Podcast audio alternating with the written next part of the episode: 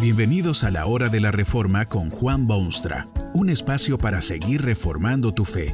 Este podcast es patrocinado por la casa editorial Poema Publicaciones, tu primera opción para libros centrados en el Evangelio, para cada rincón de la vida. Para ver los nuevos libros de este mes, visita nuestra página www.poema.co. Ahora escuchemos a Juan Boonstra con el programa de hoy. Muchísima gente quisiera poder volver a su niñez. Es que se han dado cuenta que lo que son hoy tiene mucho que ver con lo que fue su niñez y les gustaría volver sobre su sendero y darle otra orientación. Usted sabe que esto no es posible, porque la niñez no es otra cosa que el terreno en el cual germina la personalidad. Los vagabundos de la niñez son los criminales de la madurez. Los niños que fueron maltratados se convierten en los ogros después. La juventud, para ser sana, requiere una niñez también sana. Es por esta razón seguramente que Dios acentúa tanto el concepto de la familia a lo largo de su precioso libro. Es obvio que Dios tiene una decidida preferencia por la familia porque funda la raza humana en una familia. Cuando hace pacto con humanos lo hace en términos de familia, como cuando hizo alianza con Abraham y con su simiente después de él. Dios sabía que los niños necesitan el círculo familiar. Aún sus mandamientos hacen resaltar este profundo interés de Dios, ya que no sólo protege a la familia con su orden de no cometer adulterio, sino que además específicamente ordena a los niños honrar a su padre y a su madre. Aún más, en el asombroso proceso de la salvación, tan bellamente señalado en el Nuevo Testamento, Dios mantiene todavía el mismo patrón. Es por eso que sus discípulos proclaman que las promesas de Dios son para vosotros y para vuestros hijos.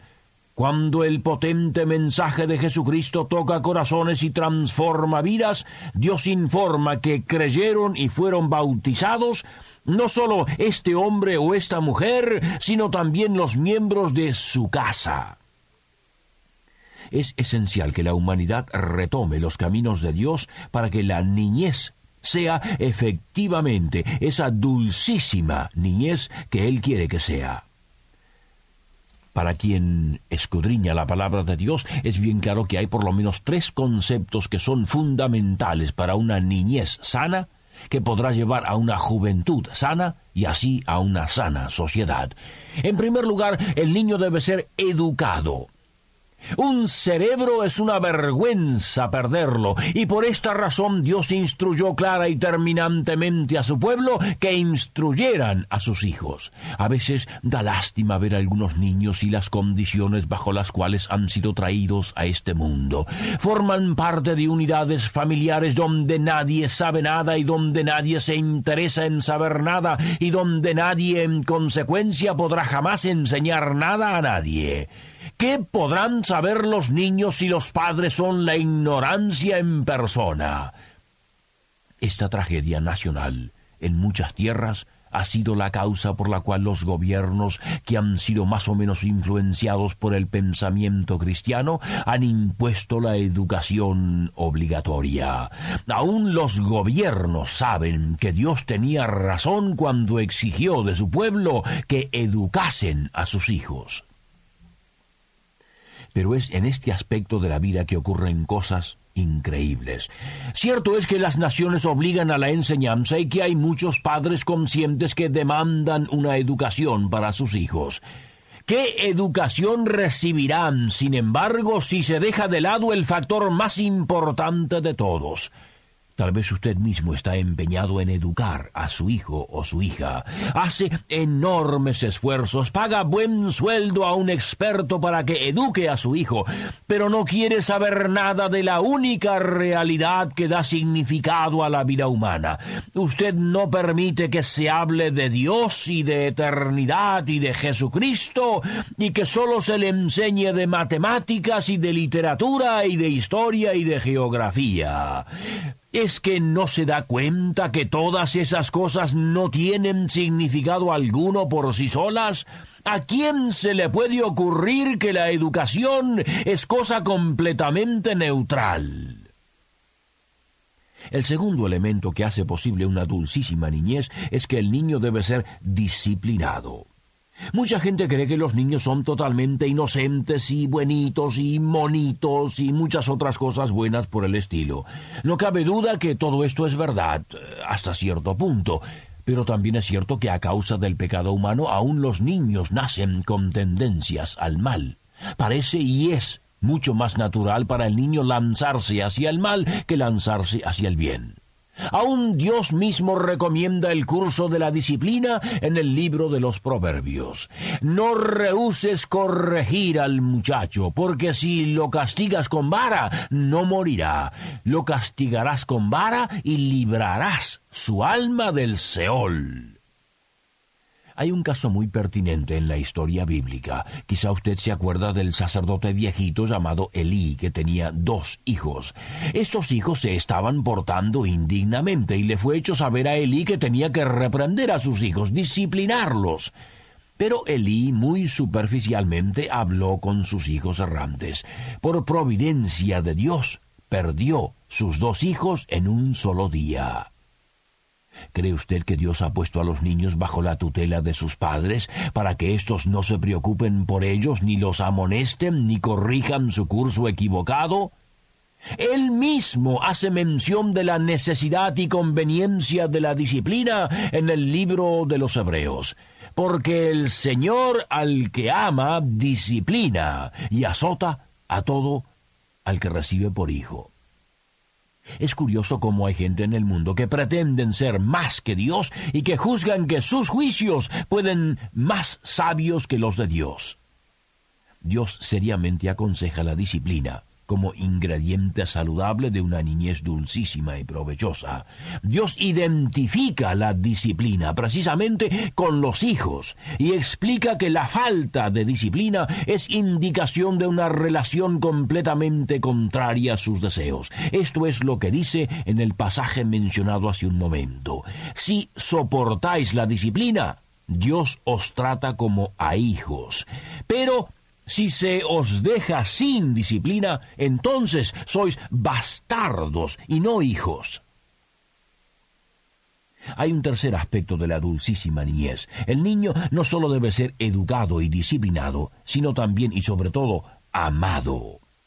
Qué cosa maravillosa es el amor a todos los niveles. Pero qué papel preponderante juega el amor en la vida de los niños. Cierto es que Dios ordena a los hijos que honren a sus padres, pero a los padres Dios les dice que no provoquen a sus hijos a la ira. Esto es una forma práctica de decir que deben amarlos. Deben amarlos porque los niños son los que más sentimentalmente responden a ese amor. Deben amarlos porque son carne de su carne y sangre de su sangre. Deben amarlos porque el amor es ingrediente indispensable en el desarrollo de una criatura. Deben amarlos porque si no los aman, difícilmente podrán educarlos y la disciplina sin el amor solo puede resultar en un desastre. La educación debe impartirse precisamente porque se ama y la disciplina debe ser sujeta al amor para que no se vuelva excesiva y desmedida. Hay un par de casos en la Biblia que muestran ese amor que se debe a los hijos. Había una vez un poderoso rey quizá el mejor rey que jamás había tenido la nación de Israel. Había triunfado sobre las múltiples enemistades y enemigos de la nación. Había traído prosperidad a toda la nación. Había llegado a ser considerado amigo de Dios. Escribió muchos y magníficos salmos que Dios se dignó incluir en su libro infalible. Este rey David Tuvo ciertamente problemas matrimoniales y hogareños y de familia, pero fue también un hombre que amó con intensidad y hasta casi con abandono.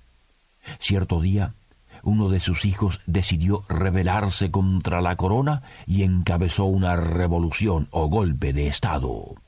La situación nacional era tal que no se podía permitir ese movimiento subversivo. Los lugartenientes del rey en consecuencia tomaron riendas en el asunto y en cuestión de horas el hijo rebelde había sido muerto. La escena que se produce cuando aquel padre es informado de la muerte de su hijo es una de las páginas más conmovedoras de toda la escritura. El amor de aquel padre es profundo al punto de ser inexplicable. Su angustia de espíritu es cortante al extremo. Así, patéticamente, describe la palabra de Dios aquel momento de amor y amargura paternal. Entonces el rey se turbó y subió a la sala de la puerta y, y lloró. Yendo, decía así, Hijo mío, Absalón, Hijo mío, hijo mío Absalón, ¿quién me diera que muriera yo en lugar de ti? Absalón, hijo mío, hijo mío. Y hay otra escena conmovedora que describe la profundidad del amor que se necesita para una dulcísima niñez. Esta escena se encuentra en una parábola del Señor Jesús. Quería hacer ver a los hombres de todas las edades cuánto los ama Dios. Y la mejor ilustración era la de un hijo que se aleja de la casa de su padre. Se va a una provincia apartada y allá vive perdidamente con sus amigos.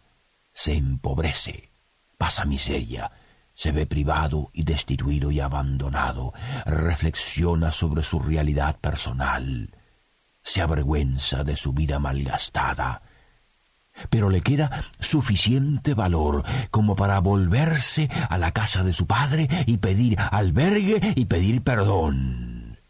Pero lo más curioso de todo es que, cuando está aún lejos de la casa paterna, su padre lo ve y sale a su encuentro y le echa los brazos al cuello y lo besa y le da la bienvenida y proclama un día de fiesta en todos los contornos. Así deben los padres amar a sus hijos y así recibe Dios a sus hijos que se han alejado de Él. Que este mensaje nos ayude en el proceso de reforma continua según la palabra de Dios. Si quieres profundizar en la exposición bíblica, puedes buscar más recursos en www.poema.co. Allí encontrarás libros que te ayuden a entender la palabra de Dios y aplicarla a tu vida. Poema, el Evangelio para cada rincón de la vida. Nos vemos en el próximo episodio de La Hora de la Reforma con Juan Bonstra.